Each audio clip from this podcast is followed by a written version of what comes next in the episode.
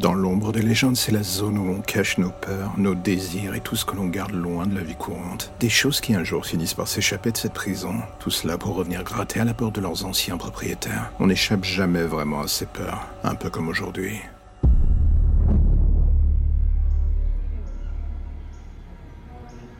Cela commence toujours par une sensation de bonheur et de dépaysement intense. Il pose le casque sur votre tête, la connexion avec le cerveau se fait instantanément. Et d'un coup, on se retrouve en plein dans ses propres rêves ou ses désirs. Plus de limites. Ce programme qui ouvre les portes de notre inconscient.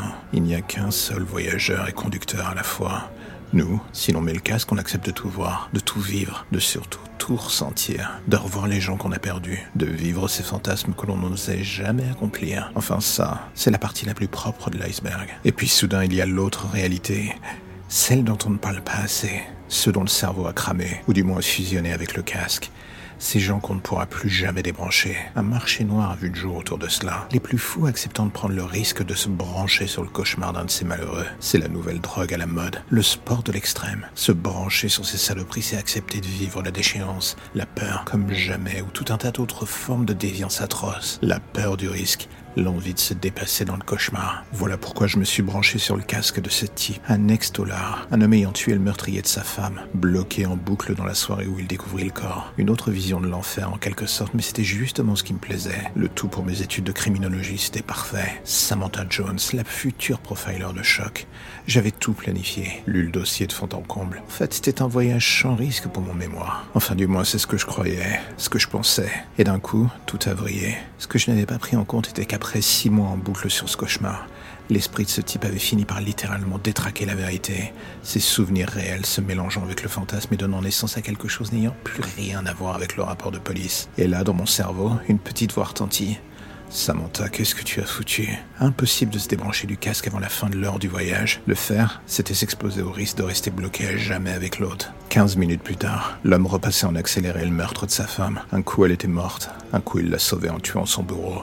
Un coup, c'était lui la victime et elle le bourreau. 25 minutes plus tard, quelque chose clochait. La femme tentait de communiquer avec moi. Comment savait-elle que j'étais là? La chose qui me fit paniquer fut quand elle me regarda droit dans les yeux et que la scène se figea. Seule sa voix se mit à retentir et je l'entendis dire « Il vient pour toi ». 35 minutes plus tard, je suis à l'extérieur de la maison. Les bruits du meurtre retentissent encore et encore, toujours plus fort. La pluie se déchaîne autour de moi.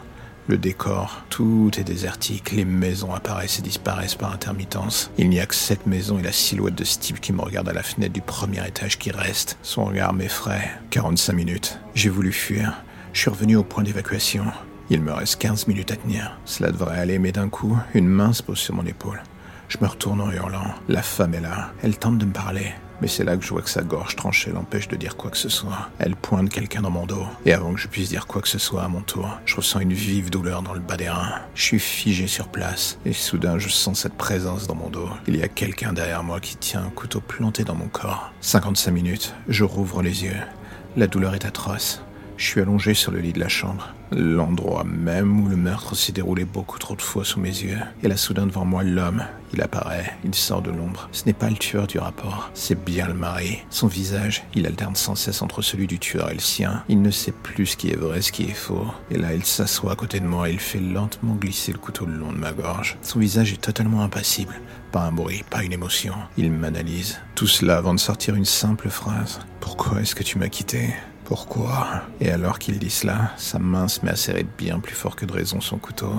Il le fait toujours bouger sur ma gorge, sur mon visage, et alors qu'il me regarde dans les yeux avec un air de plus en plus malsain, je sens la lame qui m'entaille la joue. Tu n'aurais jamais dû me quitter, sale garce. Et alors qu'il s'apprête à me frapper en plein cœur, une lumière m'englobe. C'est la barre des 60 minutes sauvée par le gong. Je rouvre les yeux, un technicien m'enlève le casque. Je m'effondre en pleurs sur le sol. Et alors que je passe la main sur mon visage, je remarque qu'elle est pleine de sang. Ma joue est balafrée. Une infirmière vient me soigner, et mon corps, dans un dernier élan pour me protéger, tient le rideau. Je m'évanouis dans ses bras. Je me réveille dans une chambre d'hôpital. Dehors, le soleil est là et j'entends la vie au loin. Je repense à cette séquence, tout ce que j'ai vécu. Pourquoi est-ce que je suis allé me foutre dans ce merdier? Samantha Jones, toujours à foncer et réfléchir ensuite. Et alors que je tente d'émerger du brouillard du haut médoc, une infirmière entre. Elle vient pour vérifier mon bandage. Et alors qu'elle s'approche de moi, c'est là que je crois son regard. Et soudain, mon cœur se fige, comme le reste de mon corps d'ailleurs. C'est la femme du tueur. Elle me pose la main sur la bouche pour que je ne dise rien et se rapproche de mon oreille. Ne faites pas de bruit, sinon il va venir pour nous. Je comprends que rien n'est fini, et cela à jamais.